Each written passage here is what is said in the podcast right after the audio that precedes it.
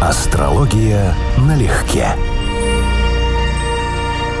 Привет, Константин. Здравствуй, Анечка. Друзья, всем привет. Здрасте, здрасте, здрасте. Мы продолжаем обсуждать чудесный, на наш с Константином взгляд, кинофильм «Жасмин» 2013 года, срежиссированный и написанный Вуди Алленом с Кейт Бланшет, или Кейт Бланшет, как кому нравится, в главной роли. И закончили мы с тобой в прошлый раз на докторе Фликере и слегка затронули дипломата Дуайта. Сказали с тобой, что, естественно, это совершенно другой уровень, самый изящный мужчина, самый перспективный, самый нормальный, со здоровой головой. Кем бы, по-твоему, он мог быть? Его поведение, его стабильность, его рациональность и в то же время, ну, его высокая самооценка, я бы сказала, судя по поведению, у него здоровая самооценка. Ну, я бы сказал, что может быть рафинированный такой вариант козерога. То есть человек, у которого есть совершенно конкретные цели, который понимает, как добиваться, не форсирует их определенным образом, который вообще рассуждает достаточно трезво и прагматично в жизни, в том числе даже в личных отношениях. И, в общем, для него, если я правильно понял, тема брака – это вот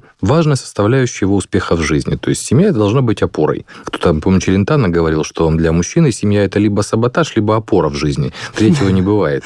Вот он вполне рационально, логично пытается строить семью вот такого рода. И поэтому его реакция шоковая, она, конечно, обусловлена тем, что он просчитался. А у него, кстати, какое положение могло бы указывать на встречу, пусть это эпизодический был роман, быстро развивающийся, но тем не менее на встречу с женщиной и даже серьезные намерения в отношении этой женщины, но увенчавшиеся в итоге фантастическим разочарованием, шоком и полным фиаско. Ну, я думаю, что на самом деле тот же Нептун, и это будет логично. Если в ее карте выражен Нептун, как мы предположили вот в прошлом выпуске, то она для многих людей может сигнифицироваться в прогностике нептунианским человеком. То есть Нептуном как планетой в прогностике. И, скажем, Женщина вот он... мечта? Да, вот он в ней что-то видел, он имел, может быть, даже какую-то иллюзию относительно нее, которую она подпитывала, будем говорить, откровенным враньем, да, и потом он столкнулся с тем, что обман скрылся. И он скрылся именно вот скорее как нептунианский процесс, то есть он больше испугался, что допустил свой круг вот человека, который которого не знал или не понимал, или оценивал неправильно. Это больше похоже на Нептун, чем скажем, влияние Урана, Плутона, Сатурна или чего-то другого. Ну а Хелл? Кем был у нас Хелл в исполнении Алика Болдуина? Человек, который, по рассказам Жасмин, уже к 29 или 28 успел заработать и потерять состояние, и после он все себе вернул, приумножив. Мошенником он был весьма и весьма успешным. Причем, очевидно, человек умный, раз умел угу. не только втереться в доверие к серьезным господам, которые брали его в партнеры и шли с ним на все эти сделки, но и если бы не Жасмин и не ее истерика, он бы, возможно, никогда и не попался. Ну да. Но опять же, если мы говорим о там, гиперболизированных знаках зодиака и считаем, что он прям ярко иллюстрирует какие-то принципы, игнорируя то, что гороскоп штука многогранная и на самом деле он может быть по Солнцу кем угодно. Но если мы исходим из самой идеи, он, судя по всему, представитель какой-то ярко выраженный представитель огненной стихии. Он экспансивный, он темпераментный, он активный. Тема власти, превосходства, достигаторства для него вообще очень важна. И поэтому это, скорее всего, что-то из огня. Либо Овен, либо Лев, либо Стрелец. Один из этих знаков, который ярко иллюстрирует идею социального продвижения себя. Конец жизни столь плачевный для Хэлла. Как мог быть в карте героя прописан?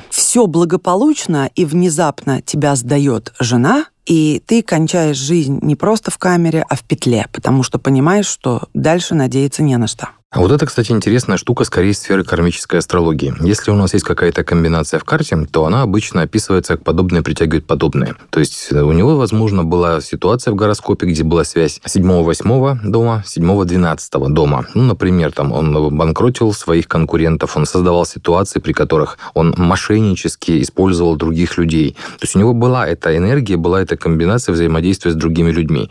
И в определенный момент на прогностике, с которой он не справился, то же самое, то тот же смысл, та же карма вернулась ему в ситуации, при которой он ее не потянул, грубо говоря. То есть через другого человека, через тот же седьмой дом он оказался в опасной ситуации, скрылись его махинации по 12 если раньше они работали в его пользу, то теперь они сработали ему во вред. И возможно, что по этой же причине комбинация 7-8, да, другой человек оказался прямым или косвенным виновником его страданий, разорения, смерти. То есть то, что он делал вовне, то он получил обратно. И астрология это понимает так, что в карте это заложено изначально, и вот вектор разное время меняется от наших усилий, от прогностики.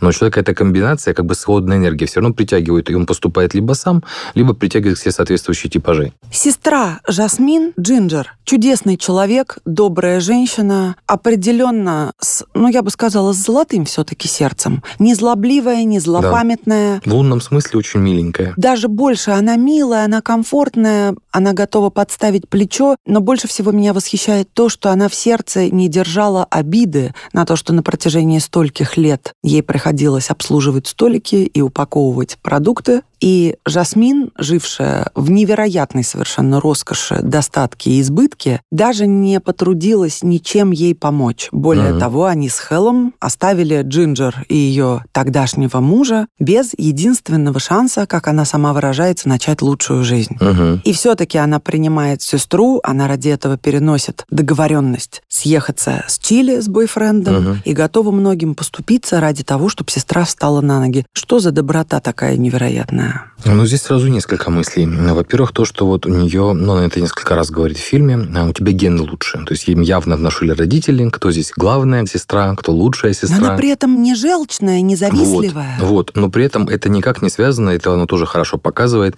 униженная или болезненная самооценка у нее. То есть нет нюанса, что она там страдает или переживает, или она забитая какая-то такая, или что она сохранила по отношению к сестре зависть, конкурентный мотив. То есть у нее явно хорошо выраженная и благоприятная луна. У него, судя по всему, вообще выражена водная стихия. Вот это умение окутывать вниманием, умение адаптироваться вообще под ситуацию в самую разную, включая ее достаточно концептуальную жесткую сестру, которая живет с барьерами в биографии между собой, между людьми, какими-то принципами, через которые она не может переступить, даже когда для, для нее это вопрос выживания. Вот в Джинджер всего этого нет. И это похоже на влияние Луны, водной стихии, сильной, скорее всего, Венеры, хотя не в таком варианте, как у Жасмин, потому что там она рафинированная, явно весовская, или вот такая стилистика, да, то есть дизайнерский момент, да, а здесь это компромиссное, комфортное умение смягчить острые углы. И в ней совершенно явно не видно, скажем, там того же Марса, при том, что сильный конкурентный мотив, он явно отсутствует. В ней нет настолько очевидно проблемного Сатурна. И да, скорее всего, у нее третий дом в карте выражен очень благополучно. С одной стороны, это будет описывать успешную сестру, а с другой стороны, это будет описывать подобное к подобному ее хорошие отношения к этой сестре. То есть буквально как счастливая тема в ее жизни и не болезненная, не конкурентная, не спорная, не конфликтная. Джинджер, актриса, которая играет ее роль Салли Хокинс, родилась 27 апреля. Она в тройке тельцов. Это у нас угу, Кейт, угу. соответственно, Джинджер, как я уже сказала, и ее парень Чили, 3 мая. Вот три тельца в фильме. Ну, Алик Болдуин у нас 3 апреля, это Овен. Ну вот с Аликом Болдуином как раз, видимо, из-за его собственной да, харизмы марсианской. Это хорошо видно. А телец да, Венера и Луна должна быть значимой для Солнца в Тельце. Поэтому в женских картах это может дать такой типаж, который достаточно уравновешен, вот, чтобы проходить даже сложные периоды в жизни, ну, не сильно зацикливаясь на этом. Для меня было несколько странно, что Джинджер с такой легкостью отказалась от Чили на какой-то период времени ради этого ужасного Элла, который ей совершенно не пара. Все, что она в нем увидела, это какую-то милоту. Но я тебе скажу, что это вообще достаточно выраженная женская черта. Я это видел в жизни именно в реальности неоднократно. По знакомым, по клиенткам и так далее. То есть оценка мужчин, ну, скажем, для мужского ума не всегда понятная. То есть вот на уровне того, что мне просто что с ним проще построить отношения. Это какой-то избирательности, каких-то принципов, на которых это строится, запросто может не быть. То есть ты в какой-то момент для себя понимаешь, что женщина это вообще, если она достаточно женственна изнутри себя, она может построить отношения практически с любым мужчиной. Она, если адаптивна, она адаптивна вообще.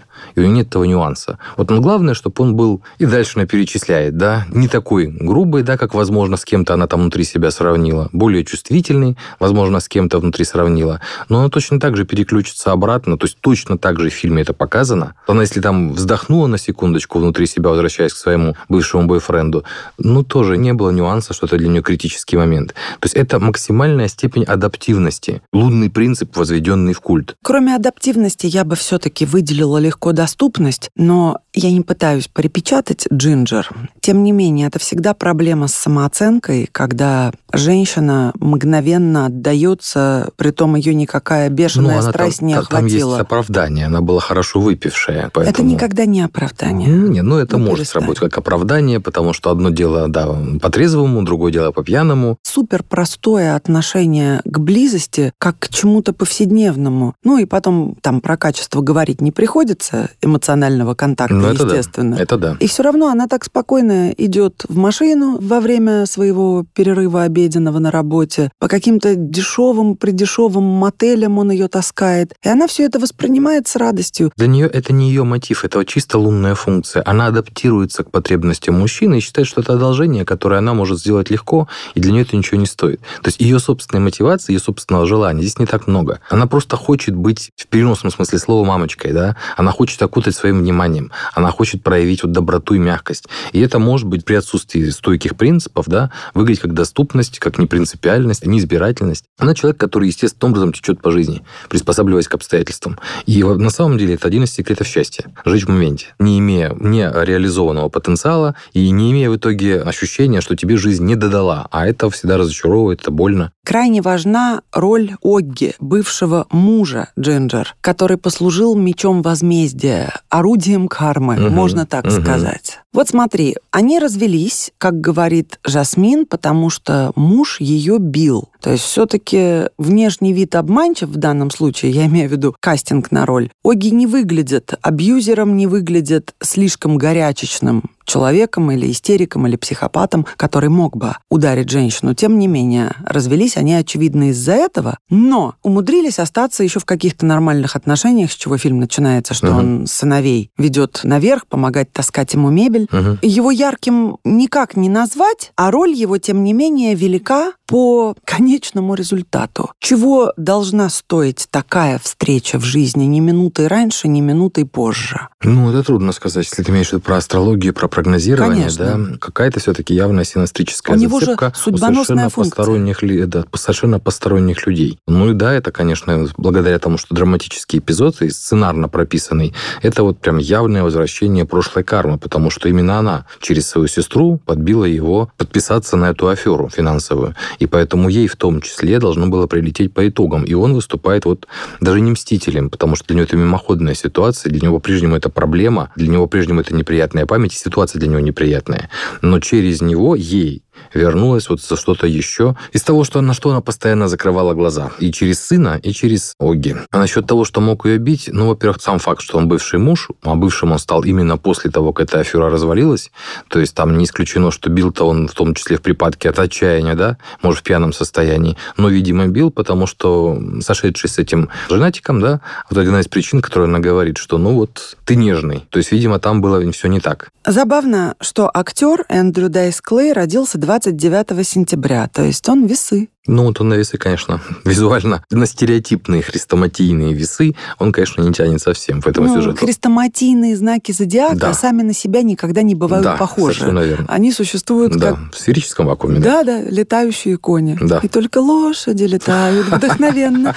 И все же я думаю, потому как он отыгрывает эпизод, не скажешь, что он мстит. Но. Не мстит. Есть но вот так сдать человека за какую-нибудь минуту-полторы, видя, что рядом мужчина, и даже если не задумывался, но очевидно понимая, что они стоят перед витриной не просто так, я не говорю, что это продуманный план, он за секунду все просчитал, дай-ка я скажу. Но тот монолог, которым он разразился, он успел за эту минуту угу. полностью поставить крест на ее отношениях с этим человеком, рядом угу. стоящим, кем бы он ни был. Угу. И просто пошел. Вот так вот. вот принес карму. Перст судьбы, да. Перст судьбы. Что в Синастре это все-таки указывает? Вот смотри, его глазами ты пострадал от человека или от супружеской пары, а дальше тебе дается шанс увидеться на улице и око за око перечеркнуть всю ее дальнейшую жизнь. Ну, по-хорошему, тут трое человек участвуют, и он, видимо, достраивается проблемным образом не только по отношению к Джасмин, но и по отношению к дипломату, то есть к тому синастрическому аспекту, который их, видимо, связывает.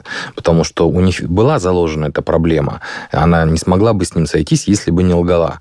Дословно, это уже ситуация, при которой люди сходятся в негармоничном сочетании. А он оказался человеком, который выступил катализатором этого совместного синастрического аспекта. Потому что, по-хорошему, он разорвал не специальным образом эти отношения, встроившись ей в какое-то болезненное место, включая ущерб по самолюбию, возможно, вот тому солнцу, которое в изгнании, о котором мы говорили, или пораженному в ее карте, и, с другой стороны, достроившись напряженным каким-то сочетанием до перспективного седьмого дома в карте этого человека, мужчины. Потому что он как бы и там внес ясность таким образом. Ну и ключевой вопрос. Что отвечало за состояние Жасмин в момент, когда Хелл пришел домой, и она уже в слезах его там ждет, уже понимает, что он ей изменял все эти годы, и еще вдобавок он говорит ей, что у них любовь с этой французской гувернанткой Джорданов, с этой, очевидно, полу девушкой-полуподростком. Я так понимаю, что ей до 20 лет даже, не старше. Угу. И что у них есть планы на совместное будущее. Как Жасмин реагирует, это более чем детская реакция, неготовность вообще осознавать себя в жизни и в мире как себя, не как аппендикс к Хэлло, не Совершенно как верно. его сиамскую близкую супругу. Угу. Это психологи называют у женщин синдром потерянной жизни. Что человек, когда слишком вкладывается и полностью себя ассоциирует с другим супругом и вырывается потом из этих отношений, он выясняет, что он как бы оторвал у себя часть себя, вырвал у себя корни, и по большому счету ему надо начинать учиться жить заново. Фильм, в принципе, хорошо иллюстрирует эту идею. Учитывая, что у нее так патологическая склонность избегать взаимодействия с реальностью, и она, ну, я думаю, что не могла не догадываться про его измены. Естественно. Но, и да. тем не менее, все равно Но... это ее шокировало шокировало? Нет, шокировал его тон. Шокировала ситуация, когда он не пытался оправдываться, не пытался ей что-то дорогое подарить. Не целовал, говорил, нет, нет, ничего у нас нет. А простым, очень обыденным тоном сказал, что да, я ее люблю, у нас совместные планы на будущее. И она поняла, что это все. Это не та ситуация, на которую ты можешь закрыть глаза. Это начало тяжелых перемен. А в ее случае она действительно построила жизнь так, что без него, без этого вот сиамского эффекта, без вливания со стороны его гороскопа, она практически ничего из себя не представляет. И для нее это шок. Не только потому, что она теряет ценный ресурс, но и потому, что это психологическая проблема, вокруг которой строится весь фильм. Проблема человека, который имеет искаженную самооценку, чрезвычайно заниженную, и добирает ее не научившись с ней жить и исправляя, а внешними атрибутами, вещами, связями, внешним лоском и так далее. И вдруг она понимает, что ее ударили в больное место, в максимально больное. И, к сожалению, конечно, реакция предсказуема, потому что месть, еще раз, очень часто... Предсказуема? Месть очень часто... Но это, это шоковая реакция. Вот. Месть очень часто это не то, что человек делает, как полагается, да, месть должна выдаваться холодной. Это происходит как реакция на то, что для человека в его субъективном внутреннем пространстве несправедливо. Ей сделали больно, ей хочется сделать больно в ответ, сильнее, чем она понимает, что это нерационально. Мне кажется, это было не желание сделать ему больно. Это желание уровня «нет, будет по-моему». Ты не останешься с этой французской гувернанткой. Но я не думаю, что ну, вообще какое-то рацио включалось. Вот. Это чистая истерика, и вот, вот это и есть природа человека, которая проявляется лучше всего в архистрессовых ситуациях, в каких-то непредвиденных, эмоциональную реакцию на которые просчитать заранее невозможно, сколько ни теоретизируй. И ее реакция абсолютно неадекватная. Ну, Эта реакция не просто. Можно быть взрослым зрелым человеком и человеком при этом эмоциональным. Но не позволять в процессе эмоций принимать такого рода решения, хватать трубку, звонить ФБР и сдавать мужа, вообще не задумываясь о последствиях, что вот. ты останешься без копейки. Это, конечно, не просто неосмотрительный, недальновидный поступок, это тупость страшная. Пропадай моя телега, все четыре колеса. Сгорел сарай, гори и хата, да. Да. Ну, мы фактически-то обсуждаем личность патологическую. То есть человека, который явно не в контакте с реальностью, с ранних лет, которая избирательно ко всему относится и которая, в общем-то, строго говоря, умом-то и не живет. Ее поддержана за счет атосинастрии, за счет отношений с э, персонажем Алика Болдуина, но она мало что из себя представляет, будучи по-прежнему неразвитой личностью с серьезными комплексами, серьезными проблемами. И в итоге, когда вот он наносит ей ущерб в больное место, рациональность там действительно не работает. Это чистые эмоции, причем, как правильно говоришь, детские. Вообще поведение абсурдное, потому что она поступает под влиянием эмоций, под влиянием импульса, под влиянием истерики, а не под влиянием, ну, хоть сколько-нибудь разумного, рассудочного поведения. Это, к сожалению, не так редко встречается. Ну что ж, в конце мы понимаем, что она сходит с ума. Пути назад нет. Такой финал жизни как выглядит. Сумасшествие. Ну вот, Безумие. вот это главная причина, почему я никогда не разделял, сколько мы с тобой это обсуждали, твоего интереса к этому фильму. Потому что он заканчивается на ноте полной безнадеги, без возможности что-то изменить в хорошее. Тут тоже есть нюансы, есть споры. У нее изначально, видимо, эти комплексы были завязаны, как мы уже говорили, на Нептун, который очень дурным образом влияет на Луну, на Меркурий и может привести, в частности, к комбинации 7-12, 7-12 дом, это сразу и про мужа, который сидел, это сразу и про то, что она может оказаться в ситуации крайней зависимости из-за или по причине суда, судебных исков, мужа, брака там и так далее. И вот пришла та прогностика, скорее всего, плутонианская, потому что у нее сыпется все и сразу. Это типично для прогностики, вызванной Плутоном, когда происходит не одно событие, а прямо групповое, оно переходит в чрезмерно интенсивный стрессовый режим, раздвигая нам границы. Но у кого-то эти границы раздвигаются, и он еще может потом жить и адаптироваться, а у кого-то они ломаются. И вот в ее случае она из человека склонного к психозам превращается в психотика. И как бы вряд ли она, конечно, выйдет из этого состояния, Нет, потому конечно. что и возраст, и у нее построено все было, что самооценка у нее держалась фактически на внешних атрибутах и на другом человеке, а не на собственных успехах. И подменить это теперь невозможно, потому что это надо освоить новую профессию, а она явно не в том состоянии, ну и так далее. Ну, то есть плохо прям все. Это человек, когда вот уходит просто на улицу, опять же, совершенно эмоциональный поступок. Здесь нет логики, здесь нет рацио, но просто уходит, даже не закрывая дверь, потому что, ну, И на прощание сказав, что все в силе, все ее планы, она съезжает. да, В эти моменты она верит в то, что она говорит. Но это уже был эпизод. Да, и это вновь про Нептун, потому что то, во что она верит и что она говорит, это у нее такая ширма от реальности. Это такое покрывало, которое отделяет ее от мира. И она реально смотрит в это покрывало, видит его, видит эту иллюзию, и реально в это верит. И постоянно поддерживает это внутренним разговором. Актриса ей очень хорошо отыграна. Прям очень правдоподобно, потому что у меня вызывает это восторг. В смысле сюжета фильм, на мой взгляд, мрачный максимально. Это ближе к груз 200 Балабанова. Но если говорить об Ну, актерской... Если говорить об актерской игре, то она абсолютно великолепна, конечно. А вывод, который стоило бы намотать себе на ус после фильма, если уже вот так Мгм. в стиле дедушки Крылова. Женщине ни в коем случае нельзя до такой степени панически бояться возможной ситуации расставания, делать ставку крупную, тотальную, всю себя на ситуацию, что если ты в браке и у вас чувства и все хорошо, это продлится вечно, а если не продлится, то все летит в тартарары, ну это безумие просто. Тут, конечно, вопрос неоднозначный, потому что здесь это, это вопрос Надеяться доверия. в жизни можно только Это на себя. вопрос, да. Вот, вот с этим я могу согласиться. Я бы сказал, что это не только касательно женщин, и мужчин тоже. Потому что, вкладываясь колоссальными усилиями в брак, вкладываясь в эту женщину, выстраивая с ней отношения, ты все равно рискуешь в какой-то момент времени, что он сделает вот такой вот выверт, позвонит в ФБР, еще что-нибудь сделает, да, и твоя жизнь пойдет под откос. Это тоже, на мой взгляд, урок. Потому что мужчины могут оказаться в этой ситуации не только в смысле этого мошенника, да, которого она сдала, а в смысле вот ее собственного персонажа. Когда вот у тебя вырывают живое сердцем, пусть там у тебя в смысле работы, допустим, все осталось, но попробуй начни новую жизнь эмоционально. Это далеко не всякий сможет. И все-таки, если ты идешь по жизни, не то что даже с установкой, с пониманием, с осознанием, что жить можно без всех. Может быть плохо, может быть тяжело, но все могут без всех. И я думаю, это главное, что человеку надо усвоить, чтобы никогда не быть чьим-то придатком. Мы с тобой столько говорили о закрывании пустоты в жизни и необходимости быть с кем-то в близких отношениях, заполнением этого места не теми людьми. Я о том, что человек всегда сам, единица, один сам. Ну, это однозначно имеет ценность. Тут соглашусь. Но вот насчет того, что все могут без всех, категорически нет. Большинство людей нуждается в людях. Я не это имела в виду, что все могут одни. Ну, я обобщаю, конечно. Наверное, есть какой-то маленький процент, когда люди с горя умрут друг без друга. Но в целом, какие бы ни были чувства, сколько бы лет ни связывало, люди расстаются. И где-то надо быть всегда готовым, что это может произойти, и после этого жизнь не должна закончиться. Это, пожалуй, да. То, что мы должны, на мой взгляд, конечно, строить отношения, если взрослый вариант, не воспринимая себя как а, груз, который нужно нести, вот. и не воспринимая себя как лошадь, которая этот груз тащит.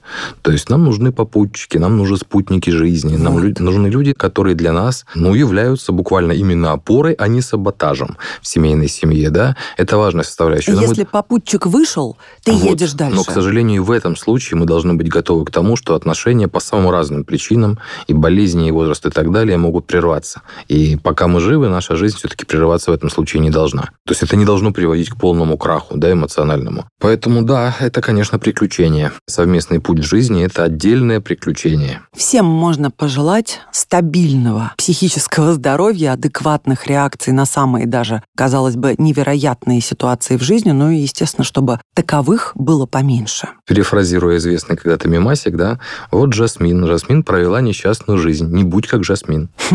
Друзья, всем удачи, пока. Пока-пока. Астрология налегке.